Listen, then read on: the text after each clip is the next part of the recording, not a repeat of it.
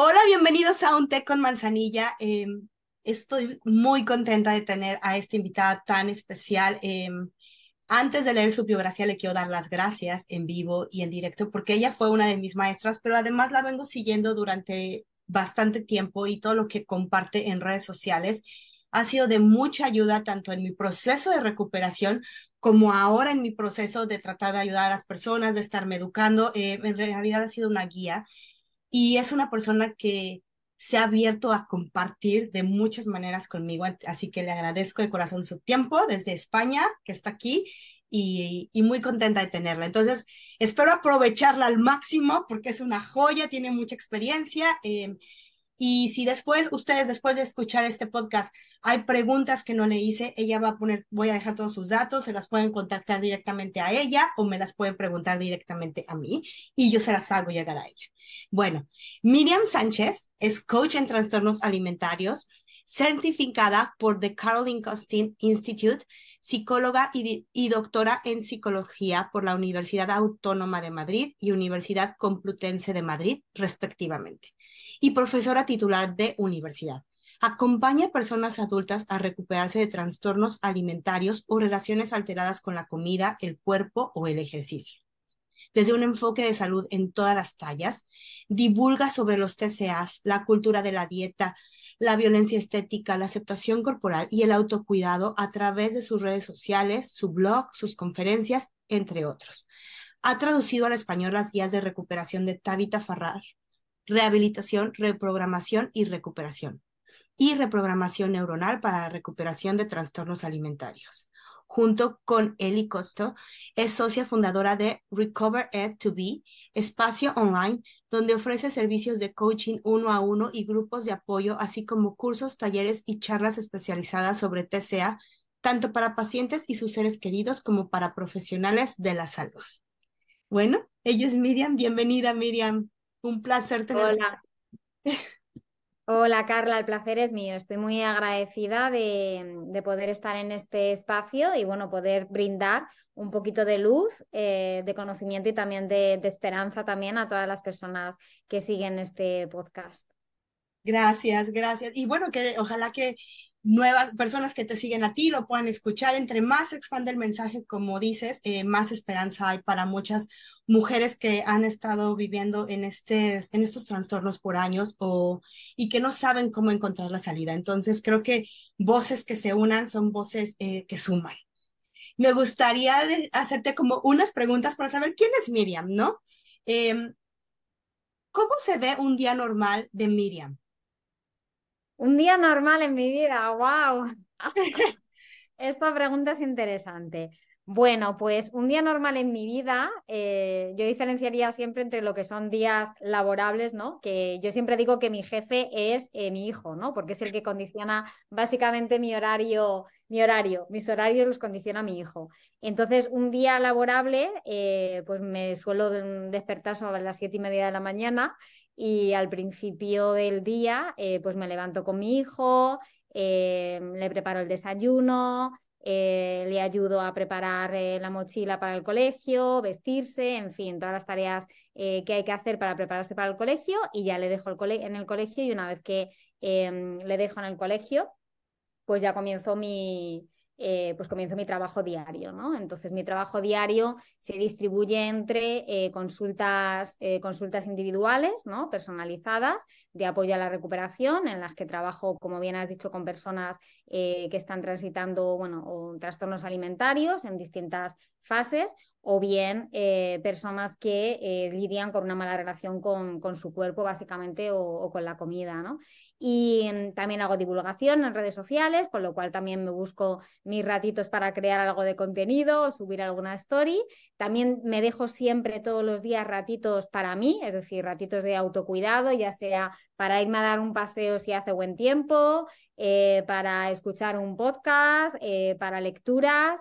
Eh, siempre tengo micromomentos a lo largo del día para mí. Trato de, ponerme en la agenda también un rato para comer tranquila, Em, para poder también llamar a mis seres queridos Y bueno, una vez que mi hijo viene por la tarde eh, del colegio, pues ahí empieza también mi otra jornada también como madre, en la que pues estoy con él, vamos a eh, jugar con los, con los amigos o le llevo al fútbol o hacemos los eh, deberes, pero también intento encontrar también espacios para mí, ¿no? O sea, para mis mm, propias actividades, pues no sé, o sea, para hacer un poco de ejercicio, para salir con mis amigas, ¿no? Etc, Eso es un poco mi, mi, día a día. Y los fines de semana pues trato de hacer planes con la familia, con amigas, con mi hijo.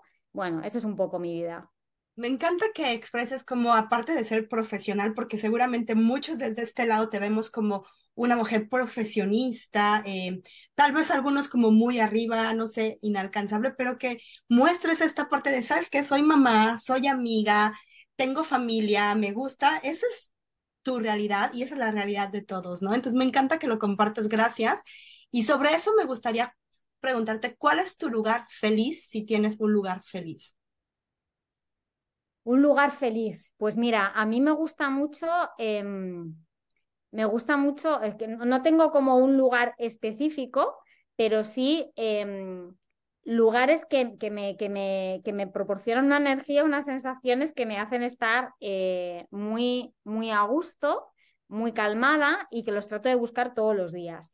Yo vivo en Madrid, entonces vivo en una zona que está cerca, digamos, del campo, ¿no? De una dehesa.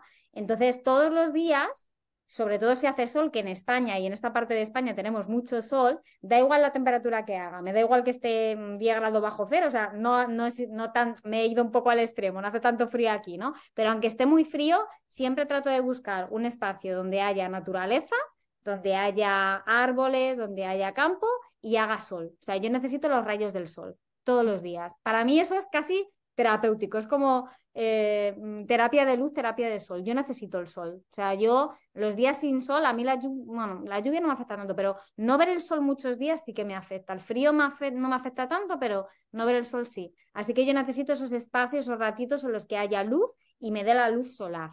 Para mí eso es mm, mis, mis micromomentos ahí de, de, calma y de conexión. Y, hace mucho sentido. Perdón, perdón, te interrumpí.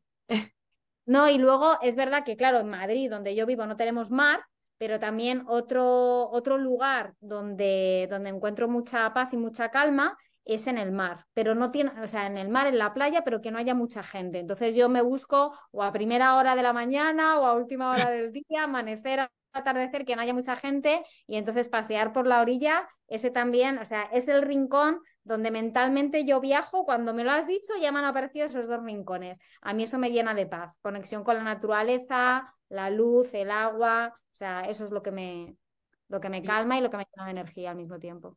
Y tiene mucho sentido, iba a comentarte, porque em, realmente el sol nos da tantas vitaminas, o sea, nos hace realmente como, es un reboost a nuestra propia energía. Entonces, realmente como seres humanos necesitamos ese rayito de sol. Si no lo tenemos, pues creo que caeríamos en muchas complicaciones físicas y mentales, ¿no?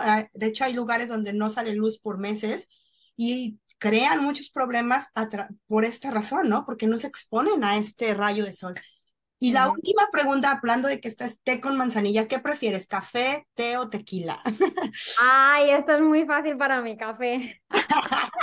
café, puedo, puedo vivir sin té y sin tequila, un, té bien hecho bien y un tequila cuando estuve en México me tomé alguno, eh, pero no estoy muy acostumbrada y me afecta bastante, pero café, un buen café, un café bueno, de calidad, de especialidad. Yo soy bastante cafetera, pero café selecto y hecho con mucho amor, como digo yo. Yo hago, yo hago café, lo muelo yo, bueno, sí, lo muelo yo en casa, tenemos una máquina para molerlo y lo hago poquito a poco en una Chemex. Me encanta todo, además me lo tomo como un ritual, me encanta todo el proceso de calentar el agua, de irlo echando a través del filtro. O sea, me gusta mucho, soy muy cafetera, sí. Wow, qué rico, me hiciste agua la boca. A mí también me gusta mucho el café.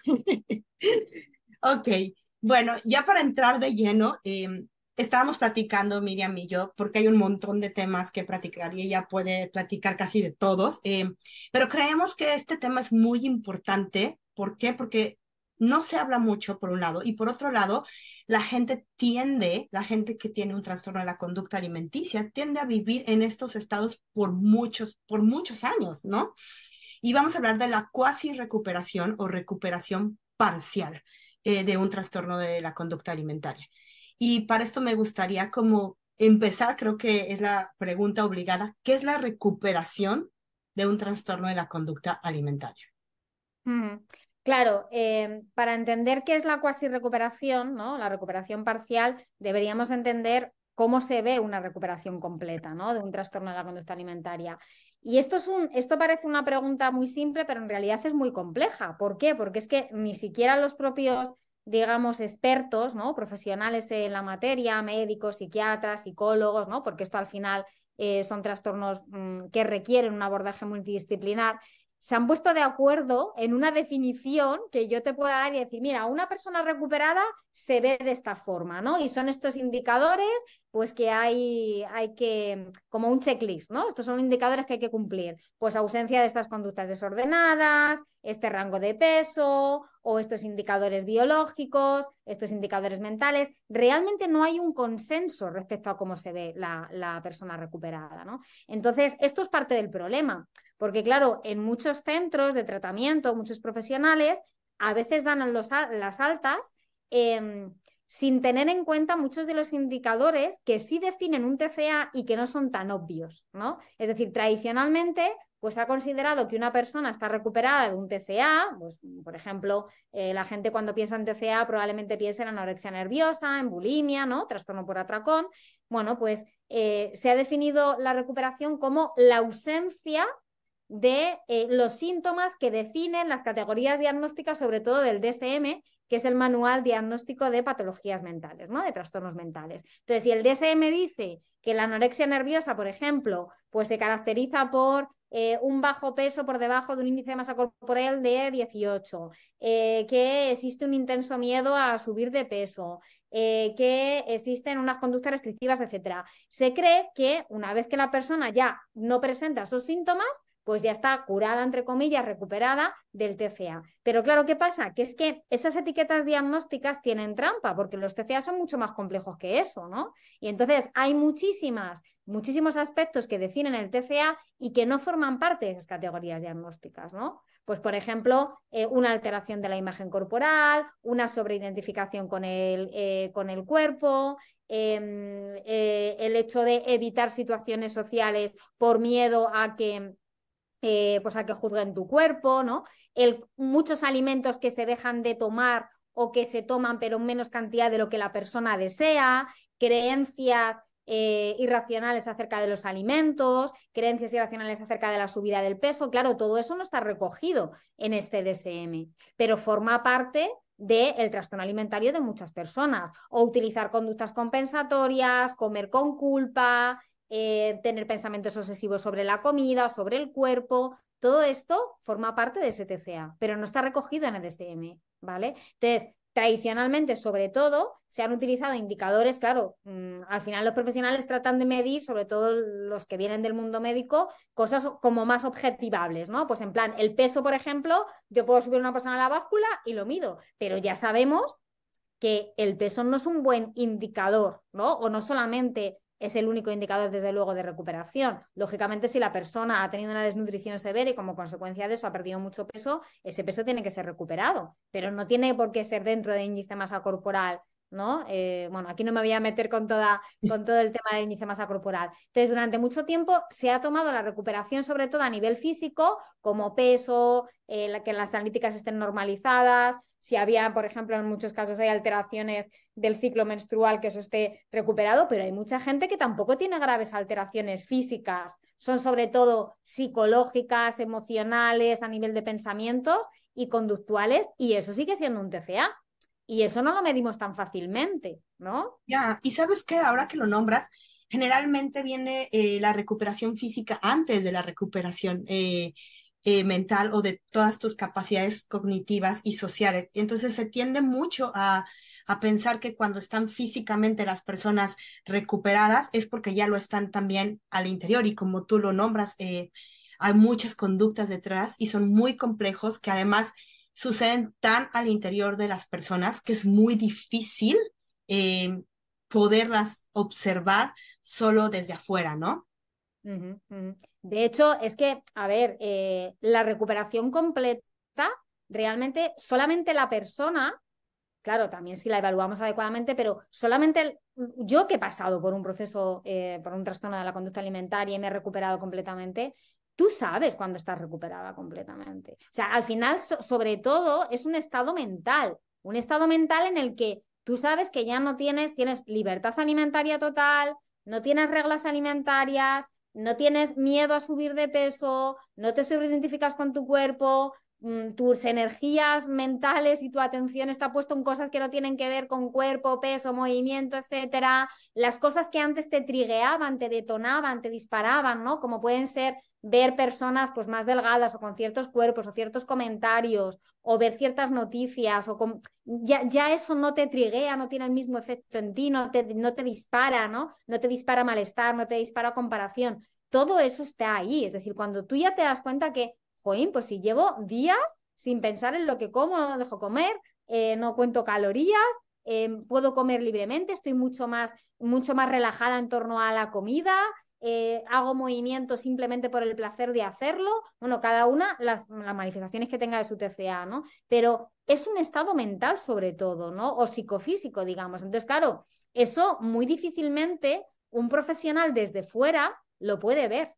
Obviamente, a ver, yo no niego, y esto es una parte, pero tú lo has explicado muy bien, que lo primero que desaparece o que se, se resuelve, digamos, en una recuperación es la parte física y la parte conductual observable, ¿no? Y eso tiene que estar, porque si no podemos decir que una persona está recuperada. Lógicamente, el cuerpo físicamente sana antes que la mente. Y el cuerpo físicamente se tiene que recuperar, sí o sí o sí. Yo siempre se lo digo a mis acompañadas. Tampoco caigamos en la otra trampa de pensar que, bueno, como, ah, es que como ahora dice niña que es un estado mental, pues mi cuerpo se puede quedar, no sé, en este peso o en inanición. No, no, yo no estoy diciendo eso. Por supuesto que el cuerpo tiene que sanar, pero no te puedes conformar con eso. No te puedes conformar con que tus analíticas estén normales, con que tengas el ciclo menstrual normal, con que estés en tu rango de peso natural manteniéndolo, sea el que sea, ¿eh? me da igual. No estoy hablando de índice de masa corporal, estoy hablando del, eh, del set point weight, ¿vale? O sea, no te puedes conformar con eso. Y con la ausencia de conductas observables, me explico, la restricción abierta, ¿no? Em, la conducta de vómito, conductas purgativas, ejercicio excesivo, porque luego hay toda la parte de pensamientos, de cómo me detonan las cosas, de emociones, de cómo gestionan las emociones. Entonces, eso también es parte de la recuperación. Y eso solamente la persona, si, si no se autoengaña, sabe si está recuperada o no está recuperada. Claro, y eso es bien importante nombrarlo porque al final creo que, eh, y yo lo he compartido, la recuperación, o sea, es, tener un TCA no es tu culpa, pero sí es tu responsabilidad. Y en esa responsabilidad, cuando tú decides recuperarte, va esta parte de decir, lo estoy o no, y lo sientes, o sea, y lo sientes cuando estás recuperado. Estoy totalmente de acuerdo. En mi caso, pasé por muchas recaídas y ahora que estoy en esta parte, eh, ¿cómo lo sé? Es que lo sé, es que lo sé eh, porque cambia todo dentro de mí, o sea, no es solo una cosa, no es, ya no me da miedo esto, es que ya no, no es nada, ya no me da miedo, es, ya no me impacta, o sea, ya no me estorba, ya no me quita el sueño, se va, o sea, llega y se va. Veo personas y se, o sea, que tienen, a lo mejor están al lado de mí, tienen una dieta y no me molesta, o sea, tal vez pienso, digo, pobres porque están en un ciclo, o sea, pero no es algo que vaya, vaya a hacer que yo recaiga, porque ya no es importante para mi vida. Entonces, creo que tiene que ver mucho esa parte. Sí, total. A mí me gusta mucho que pongas el foco en eso. Tiene que ver lo que decíamos antes, ¿no? De elementos, situaciones, personas, comentarios, que casi todos tienen que ver con cuerpos, cánones de belleza, movimiento, ejercicio, salud, ¿no? Eh, peso, comida, porque son los grandes hits de los TCAs, si no, no serían TCAs, ¿no? Em, cuando todo eso tú lo has dicho muy bien, puedes, puede estar alrededor tuya, te pueden incluso decir comentarios acerca de tu cuerpo y todo, y es que te deja neutra. O sea, te deja neutra o al contrario, te vienes arriba y es capaz de defenderte asertivamente. Y esto para mí me parece un indicador fundamental. Ahora, por ejemplo, ¿no? Que vienen las navidades, tal, yo tengo muchas acompañadas, ¿no? Y tengo muchos acompañados ahora mismo que están ya disparados, ¿no? Disparados porque ya están anticipando siempre que vienen eventos sociales, vienen reuniones, vienen comidas, ¿no? Pues esto suelen ser triggers muy potentes para los TCAs y personas que tienen TCAs, ¿no? Empiezan ya a anticiparse, eso les genera una serie de ansiedad y demás. Entonces, claro, esto para una persona que no tiene TCA es motivo de, pues probablemente, a ver, aquí no me meto en la vida de cada persona que por cosas de TCA puede ser que le remueva, ¿no? Pero puede ser motivo de alegría, pues que bien, me voy a reunir con mi familia, vamos a comer comida rica, pero tú ya ves que esas situaciones que antes te detonaban, ahora te dejan o neutra o al contrario, te aproximas con alegría o con contento, con cierta satisfacción y normalidad a eso. Esto es un indicador súper importante de recuperación. Ya. Oye, Miriam, ¿y cómo se ve, o sea, una cuasi recuperación? Digo, entendemos ahora, pero ¿cómo yo sé que llevo años ahí o yo llevo, he estado en esta cuasi recuperación? Porque estaba pensando antes de entrevistarte, ¿cómo se puede confundir o por qué en mi caso particular y en varias personas lo veo y a lo mejor te suena lógico? Em, cuando estás en una en esta cuasi recuperación que tú lo vas a explicar mejor que yo, es, se ve tan normalizado porque de repente tus conductas se ven normalizadas en una sociedad que las normaliza. Entonces pareciera que tú estás sana, pero no lo estás.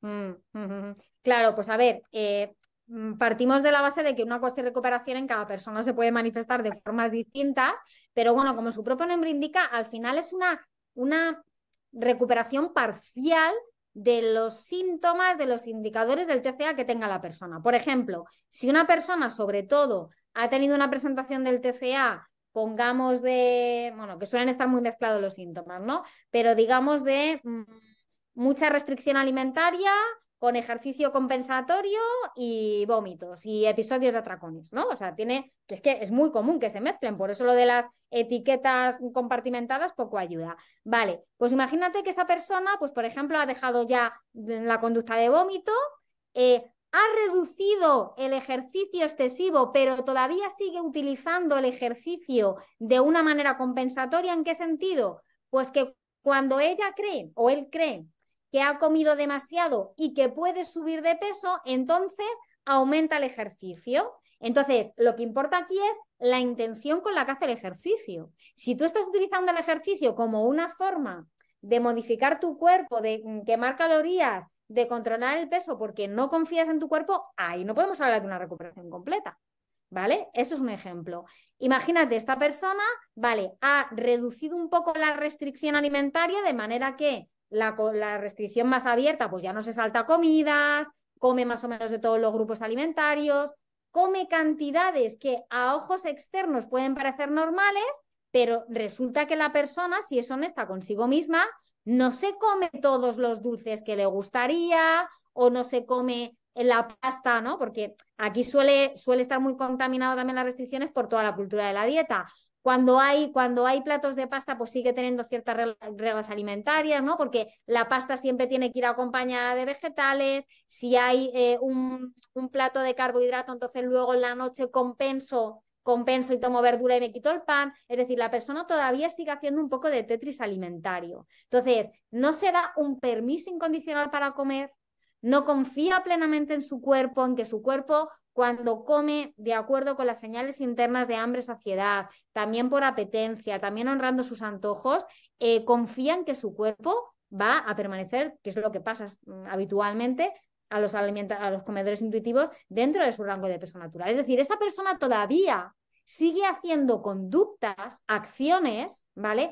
Para controlar su peso, porque no confía en su cuerpo, ¿vale? Esto es una manera en que se puede manifestar la cuasi recuperación. Por ejemplo, también puede ser una cuasi recuperación en que la persona cuando pasan periodos estables de su vida, más o menos está asintomática, ¿no? Pues más o menos pues come de una manera no restrictiva, ya no hace vómito, no tiene episodios de atracón, no hace ejercicio compensatorio, pero cuando se le juntan varios estresores, ¿no?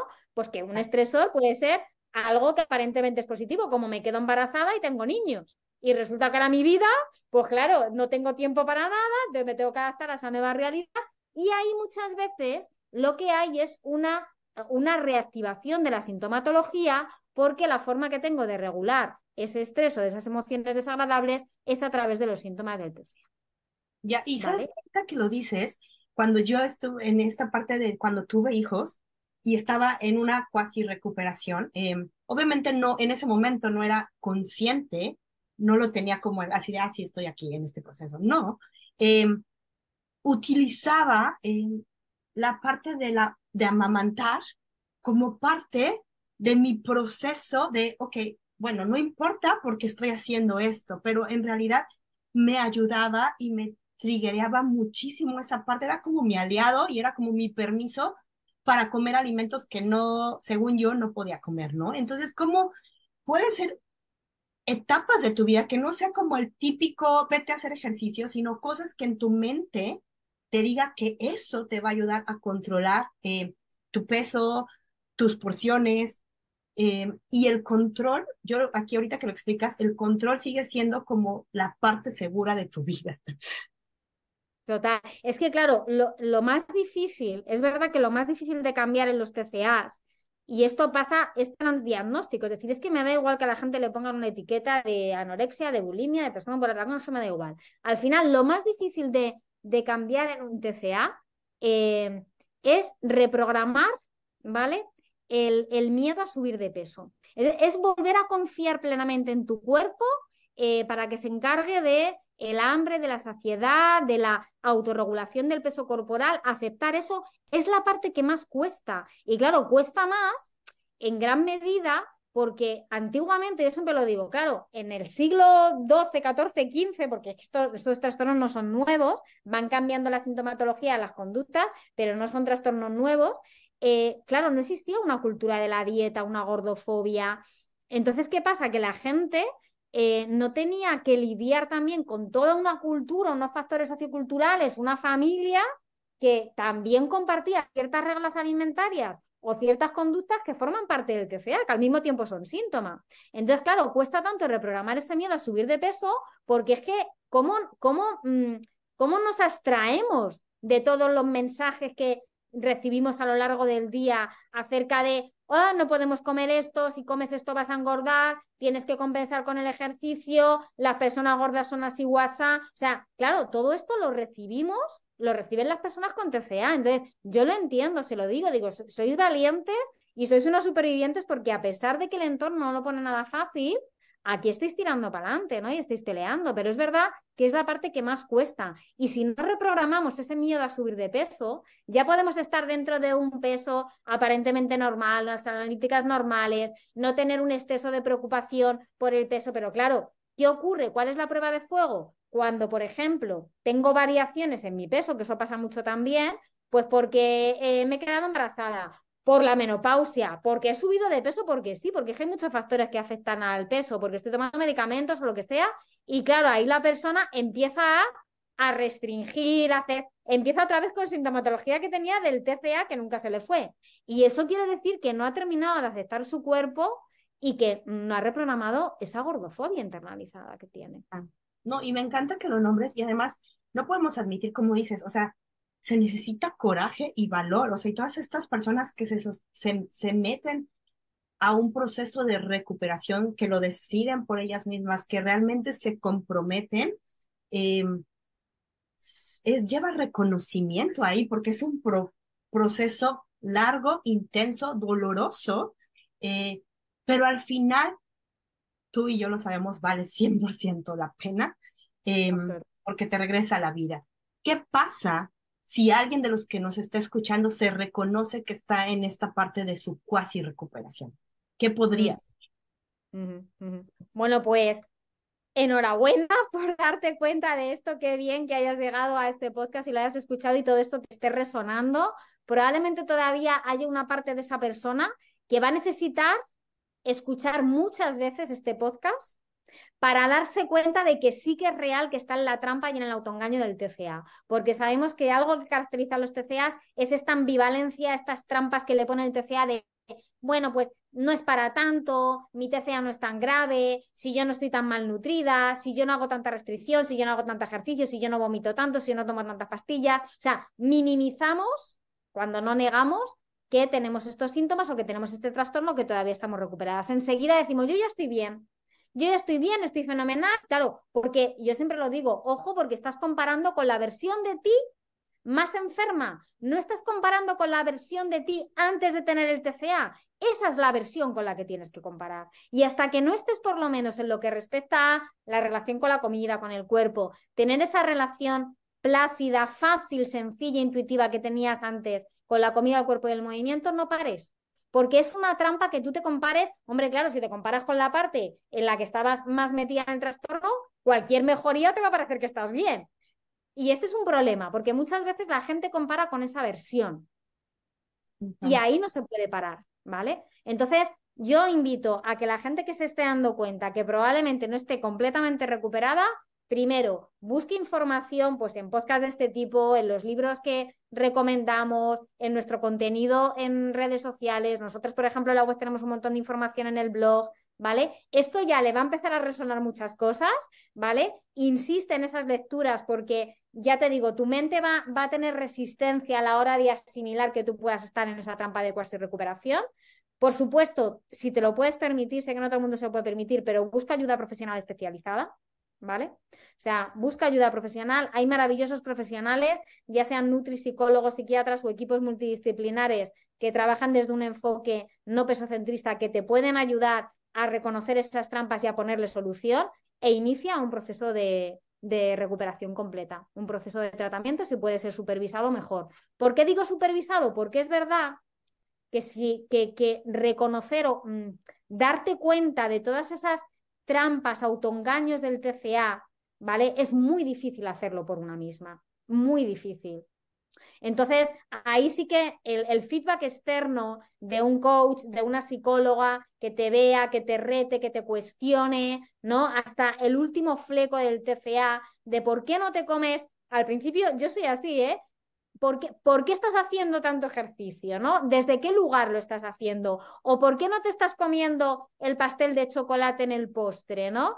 ¿Para qué estás dejando de comer eso? O sea, hay que cuestionarlo todo, hay que poner todo patas arriba hasta que de verdad estemos en un estado en el que lo hacemos desde la más pura conexión con nosotras mismas, el, el amor hacia nosotras mismas o al menos la estima hacia nosotras mismas y el, no tener miedo a nuestro cuerpo, o sea, no tener miedo a nuestro cuerpo de cara a confiar en él, pues para alimentarnos. Oye, es que me está pidiendo el cuerpo comer más hoy, pues aunque sea mm, que necesito repetir plato o estoy comiendo mucho más pan que lo habitual, por algo me lo estará pidiendo. Cuerpo, te lo voy a dar. Claro. Ese es el punto del otro lado de la desconfianza del miedo. O sea, sea, para mí, del otro lado del miedo es la seguridad, es el amor, es la confianza, y eso es lo que tenemos que recuperar en el proceso, ¿no? Ya, y creo que, ah, bueno, dos cosas que, muchas cosas dijiste, pero me gusta la parte de que es fácil es fácil, tiene que ser fácil comer. Cuando se vuelve fácil, cuando solo vas al refri y agarras realmente lo que tu intuición te dice, cuando preparar una comida no tienes que estar viendo o preocupándote porque lo comes. Es que es fácil comer, pero lo olvidamos y se convierte en algo tan difícil. Eh, y por otra parte, esta conexión, que si no se da, que si no sucede, esta conexión de, ok, de cómo se siente el hambre, cómo me siento yo ¿Qué necesito de eh, volverte a escuchar, de darte el permiso de conectar? Eh, me parece, creo que maravilloso para nos, para todas estas personas que nos están escuchando, porque son puntos claves, son puntos claves que más allá de, como tú dices, de la parte física, que es importante, que no vamos a negar que tiene que suceder, eh, hay otras cosas que te pueden decir si estás ahí o no estás ahí. Y lo más importante es que tú no te puedes mentir a ti mismo. Entonces tú vas a saber si está pasando o no está pasando en ti. Eh, De hecho, nos dejaste un artículo que vamos a compartir, lo voy a dejar aquí abajo para que la gente lo pueda leer una vez que haya escuchado el podcast, pueda ir ahí. Eh, obviamente todos tus datos van a estar también eh, dentro del podcast, eh, pero los invito a que lean el artículo que vamos a compartir aquí abajo, que va a sumar a toda esta reflexión que estamos haciendo aquí en el podcast hoy, hoy. Y quisiera preguntarte, antes de irnos, si hay alguna pregunta que no te hice que te gustaría contestar. Pues fíjate, eh, no, es, no, es, no lo voy a formular como pregunta, pero me gusta mucho esto que has dicho y quiero destacarlo, este tema de la desconexión, ¿no? Es decir, para mí los TCAs en general eh, son formas de desconectarnos de nosotras mismas. Y me refiero nosotras mismas en, en, muchas esferas, ¿no? Por supuesto, en la parte más física, que es la más observable, tú has hablado de la desconexión del hambre, de la saciedad, pero también de la necesidad de descanso, de la necesidad de placer, de placer, de autocuidado, de conexión con las emociones, porque muchas veces las conductas desordenadas sirven para anestesiarme, para huir, para evitar del sentir, ¿no? Entonces, claro, los TCAs te van desconectando de ti y también de la parte más profunda, que es tu parte del, del, e, del, alma, del espíritu, no sé, esa parte esencial que tenemos, ¿no? Entonces, cada vez que yo pongo más y más capas del TCA y más y más conductas y más y más sintomatología del TCA, eso me desconecta de mí. Por lo tanto, para mí el proceso de recuperación es como un viaje de vuelta a ti, de vuelta a ti, pero en todos los aspectos. Claro, las capas más superficiales son la física, la conducta observable, pero luego ya voy más adentro, ya voy con mis pensamientos, ya voy con mis emociones, ya voy con cómo manejo eso y ya voy con mi parte más espiritual profunda, ¿no? Entonces, para mí, esa es un poco la metáfora del, de la recuperación, ¿no? O sea, a veces hablamos de, de, la idea hasta la imagen de la cebolla o de la imagen de una alcachofa que tiene como muchas hojas y cuando tú le vas quitando las capas, ¿no? Pues claro, hasta llegar a tu esencia, hasta llegar a ser tú otra vez, quien tú eras antes del TCA, pues tienes que mm, de nuevo ir quitando esas capas que ha puesto el TCA, esas capas que muchas veces, y por eso es verdad que hay que entender que ha tenido una función, ¿vale? O sea, esas capas que han tenido la función a lo mejor de protegerte de un dolor emocional, protegerte de unos pensamientos que, bueno, a lo mejor ahora tienes, tenías pensamientos obsesivos con la comida con el TCA, pero es que hay que recordar que muchas veces los TCAs tienen comorbilidad, correlacionan con otros trastornos mentales, como pueden ser una historia de trauma o algo así, ¿no? Entonces, claro, a lo mejor a la persona le ha servido porque mientras que estaba pensando en la comida no estaba pensando en otras memorias traumáticas, ojo con esto, ¿no? Entonces, aquí quiero ser también delicada con el tema. En cualquier caso, a mí me gusta mucho que la gente entienda que los TCAs te desconectan de ti en todos los aspectos, en, en el aspecto físico, emocional, cognitivo y espiritual. Y todo eso en un proceso de recuperación completa se tiene que recuperar.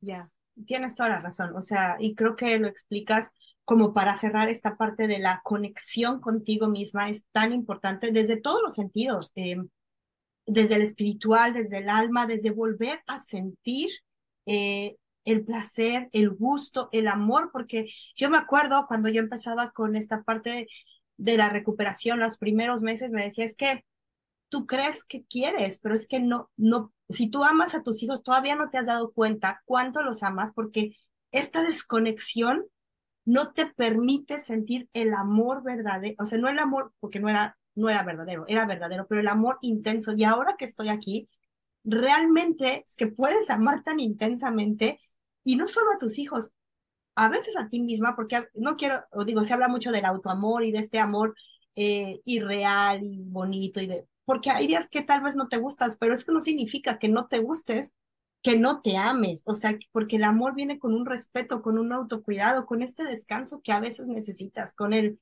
permitirte decirle a tu pareja, si tienes pareja, a tus hijos, a tu familia, estoy cansada. Permitirte poner límites, permitirte darte esos espacios que tú nombrabas que tú te das al principio, ¿no? Ese, no solo es alrededor de la comida, es alrededor de tu vida y por eso vale la pena eh, la recuperación. No sé si quisieras darnos algún último mensaje, Miriam, a nuestras personas que nos escuchan, a esas personas que necesitan salir de ese lugar, que lo necesitan y lo quieren.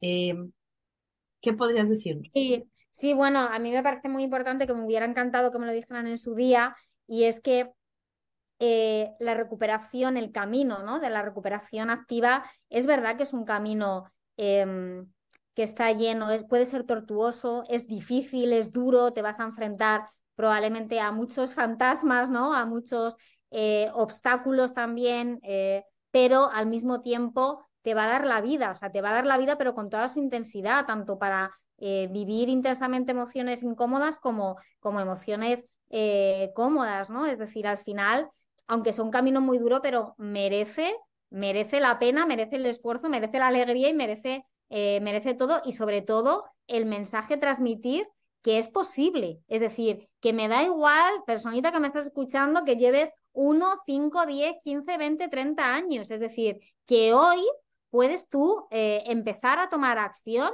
diaria, consistentemente, porque estos son, son pasitos, pasitos diarios, muchas decisiones que tomas diariamente, ¿vale? Y así puedes recuperarte, ¿vale? O sea, que no tires la toalla, que hay esperanza siempre. Siempre hay esperanza para mejorar tu calidad de vida y para recuperarte. O sea, que lo intenten, que no se den por perdidas, porque sé que todavía hay muchos profesionales que no están actualizados o tratamientos que dicen, ¡buah, tú con la edad que tienes ya, ¿no? Entonces, claro, si tú te crees eso, si tú crees que no puedes, ¿no? Decía Confucio, si crees que puedes, puedes, y si crees que no puedes, no vas a poder. Pues esto es igual. Si tú crees que no vas a poder recuperarte, no vas a poder, porque se genera ahí una profecía de autocumplimiento en el que al final no haces lo que necesitas hacer para recuperarte, pero sí que se puede. Así que animo a toda la gente que emprenda su proceso independientemente de la etapa en la que esté y independientemente de la edad que tenga. Es, posible, es posible y justo esto, para esto es todos estos espacios, tu espacio, tus redes sociales, que chequenlas, están aquí abajo, empiecen a seguir a Miriam, por favor, siempre comparte cosas muy importantes, muy necesarias de escuchar, hace lives, no la dejen de seguir, eh, les va a ayudar mucho, estén en este proceso, estén acompañando a una persona con un trastorno de la conducta alimenticia, sean familiares, sean profesionales, eh, mi recomendación total es que la sigan, vayan, chequen los datos aquí abajo. Y Miriam, te agradezco muchísimo haber hecho este espacio en tu día, en tu, en tu tiempo. Gracias por estar aquí, gracias por acompañarnos en este podcast que es tu podcast y ojalá que un día puedas regresar. Seguro que sí, porque además se me ha pasado volando. Rapidísimo, rapidísimo. Entonces, y además hay muchos temas por qué tratar, se quedan muchos tinteros en la mesa. Ojalá que nos lleguen preguntas, que eso Siempre que llega alguien que pregunta, lo agradezco muchísimo porque nos abre nuevas posibilidades, nos abre nuevos entendimientos, nos abre tocar nuevas personas. Así que hagan sus preguntas a Miriam, a mí, eh, y les agradezco mucho que tengan un día muy bonito. Gracias por escucharnos el día de hoy. Eh, nos vemos en el siguiente episodio. Saludos desde Madrid, a México y a todo el mundo. Un beso. Bye.